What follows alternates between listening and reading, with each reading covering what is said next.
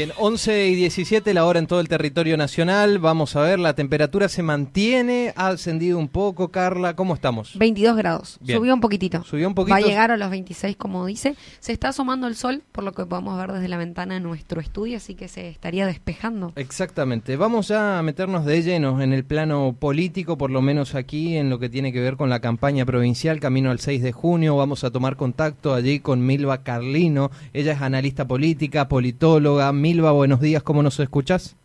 Muy buenos días, Gastón, Carla, un gusto saludarlos y saludar a todo bien. Hola, Milva, gracias por estar en esta llamada telefónica y acompañarnos en nuestro programa. Empezar a preguntarte, Milva, ¿cómo, cómo ves el escenario, un escenario atípico, una pandemia de por medio con elecciones de medio término?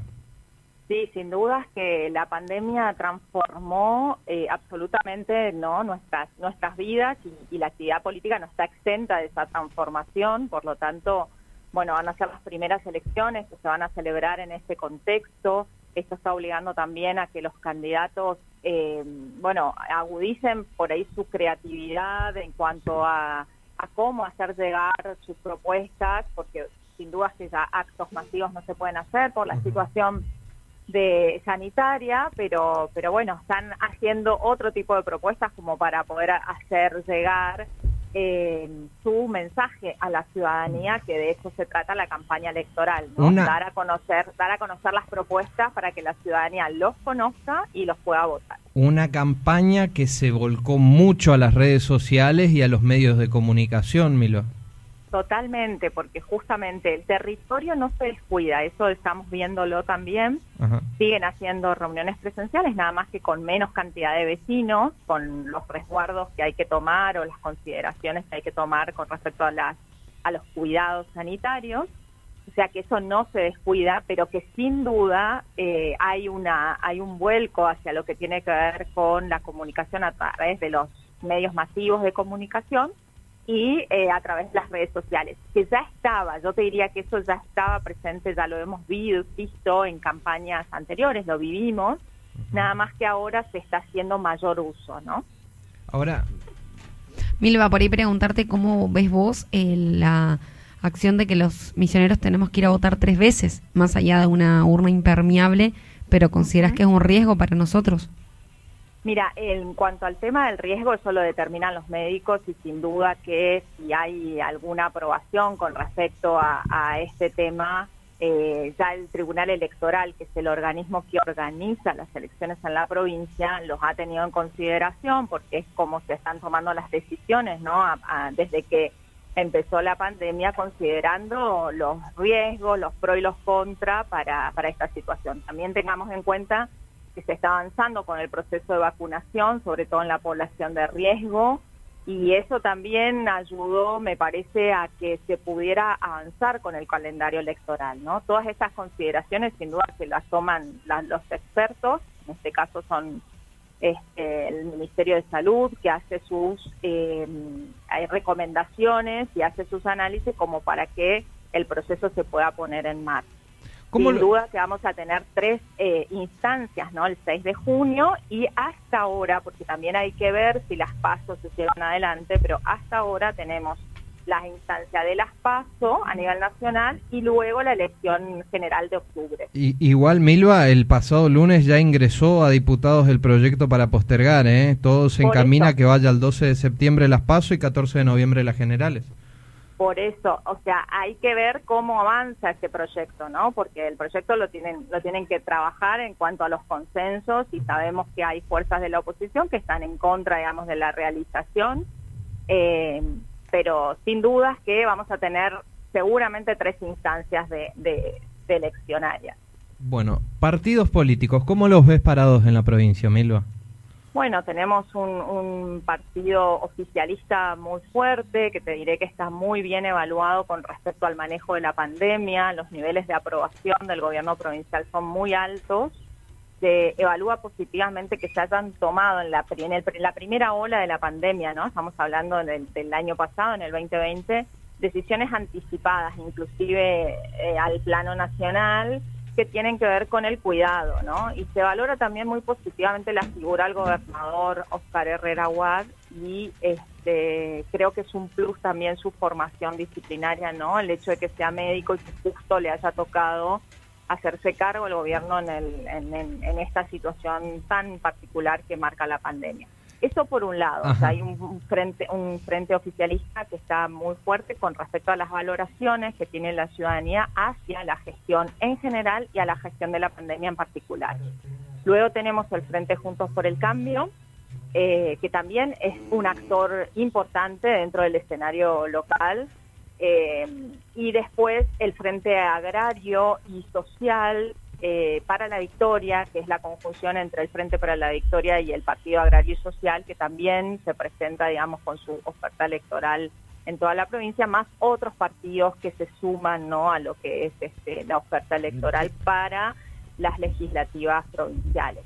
Te diría que el escenario está planteado, digamos, con un, un oficialismo muy fortalecido, con el Frente Juntos por el Cambio como, como, digamos, como principal competencia y también, en un tercer lugar, el Frente Agrario y Social para la Victoria.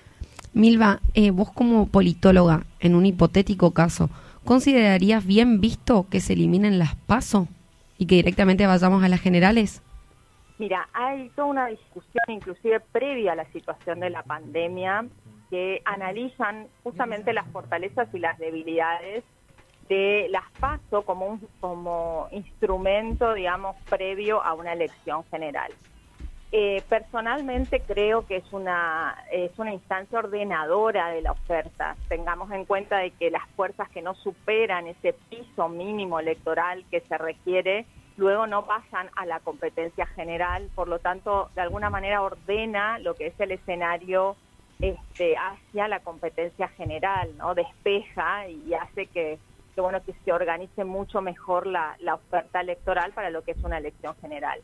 Hay muchos estudios desde el punto de vista de la ciencia política que hablan eh, acerca de los beneficios que trae, digamos, la, las PASO como, una, como esta instancia ordenadora, como te mencionaba anteriormente. Pero también tenemos quienes este, están en contra de este, este tipo de elección y que más bien proponen eh, una, eh, digamos, pensar alguna otra, otro mecanismo eh, electoral que pueda llegar a ser superador a lo que son hoy las pasos, ¿no? No solamente eliminarlas, porque, bueno, la principal crítica que se les hace es que pareciera ser que son una encuesta cara, ¿no? Porque terminan siendo, este, digamos, termina siendo una elección en la que hay que asistir, en la que hay que Em, eh, organizar, en la que hay que destinar recursos para que se pueda llevar a cabo en todo el territorio nacional y que, eh, sin embargo, no, no tiene, digamos, demasiado impacto en cuanto a eh, lo que es este, la, la selección en definitiva de las candidaturas.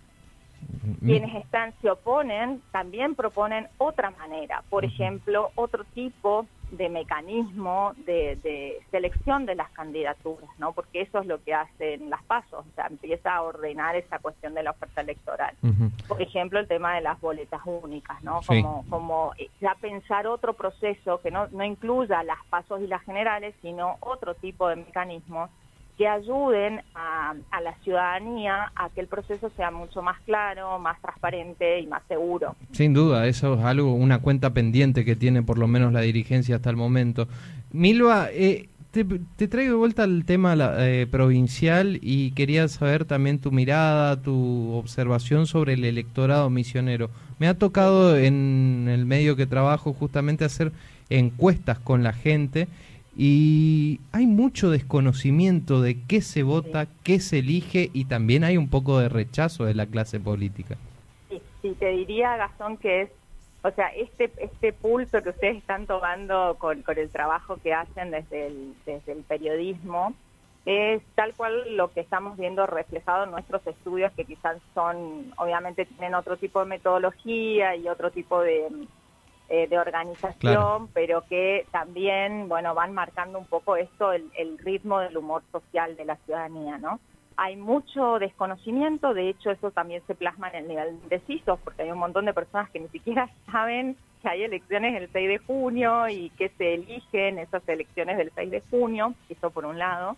Y por otro lado hay otras personas que, como bien referís, eh, mencionan o expresan su malestar hacia la clase política en general. Te diría que ni siquiera es en particular con alguien, sino con la política en general tiene que ver también con las preocupaciones económicas que están en un primer plano, ¿no? Esto de la inestabilidad laboral, la falta de oportunidades laborales, la falta, este, el miedo por el la pérdida de la fuente de trabajo o la capacidad de generar ingresos por otras fuentes, todo esto y además el temor de eh, la, inflación es uno de los puntos fundamentales que aparecen dentro de nuestros estudios, ¿no? Las preocupaciones económicas están en la centralidad de nuestra, vida cotidiana, esto de cómo llegar a fin de mes, cómo hacer que nuestra plata rinda un poco más, eh, que no nos roben. ¿Cómo ahorrar? Que no nos roben, cómo poder ahorrar y cómo ese ahorro puede llegar a ganar a la inflación. Hay un montón de Que sea rentable y, o sea, no podemos pensar en futuro. ¿Cómo llenar el tanque del auto? Tiene que ver, tiene que ver con esta sensación de,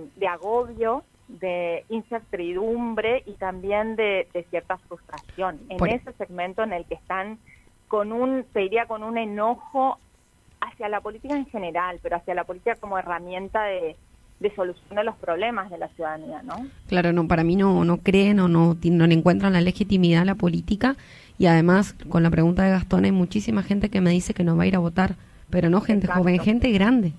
Sí, sí, sí. Que no tiene la obligación. claro. ese dato que, que señalás, Carla, es fundamental. Primero, porque hay temor también por el tema del contagio, ¿no? Más allá de que haya un proceso de vacunación en marcha, hay todavía. Es, la vacunación sabemos que eh, no impide el contagio, sino que eh, si uno eh, se contagia tiene posibilidades de cursar de, la, de mejor manera, digamos, la enfermedad. Entonces el temor al contagio está más allá de que el proceso de la vacunación avance. Entonces hay un, segmento de la población, sobre todo los que tienen este, más edad, que nos están expresando esto, digamos, su eh, su decisión de no acercarse a las elecciones. O sea, realmente no, hay cierto temor a, participar y por otro lado eso también hace que de por sí las elecciones legislativas siempre presentan un menor porcentaje de participación. ¿Por qué? Porque no hay demasiados, eh, esto que hablábamos recién, ¿no? Esta, este desconocimiento, estos desincentivos que hay a, la participación. Eso lo, lo venimos viendo todos los cada vez que hacemos análisis de los resultados electorales, ¿no? Siempre baja la participación electoral en las elecciones intermedias, en las legislativas. Pero por otro lado, tenemos esta situación de la pandemia que también va a tener un impacto. Y eso, ¿qué, qué podemos, o sea, qué impacto puede llegar a tener con respecto a la participación? Bueno, lo que suele suceder generalmente en estos escenarios en los que voluntariamente la gente decide no ir por determinadas circunstancias, son los oficialismos los que terminan capitalizando, ¿no? Esa escasa participación. Y los que terminan también beneficiados en cierta manera. Exacto, claro, capitalizando en ese sentido, ¿no? ¿Por qué? Porque tienen cierta estructura, porque pueden, eh, digamos, eh, la participación que hay termina eh, termina eh, poniendo en evidencia, digamos, esas tendencias que son como generalmente muy inclinadas hacia los especialismos. Milva, te agradecemos mucho por tu tiempo, muy clara, la verdad que hace tiempo queríamos concretar esta entrevista con vos y ya la verdad que nos has dado un panorama un poco más despejado de lo que serán estas elecciones provinciales. ¿eh? Bueno, muchísimas gracias Gastón. Igual todavía falta, recordemos que estamos a, bueno, faltan faltan días todavía de la campaña, así que esto nosotros 20 días. lo seguimos monitoreando como para ver qué cambios hay. Se va a poner mucho más intenso, eso lo sabemos, así que bueno, seguramente va a ser un, tiempo de mayor intensidad en la comunicación política. Ah, ah, Vamos a, tener que hablar post elecciones, me parece, Milva. ¿eh? Últimas dos semanas, últimas semanas, me imagino que los candidatos van a pisar el acelerador a fondo. Exacto, exacto. Así que bueno, yo a disposición. Muchísimas gracias. Gracias, Milva, por tu tiempo. Bien, entonces la teníamos allí, Milva Carlino, ella es analista política, politóloga, dándonos un panorama de cómo se viene armando el esquema electoral en la provincia de Misiones rumbo al 6 de junio.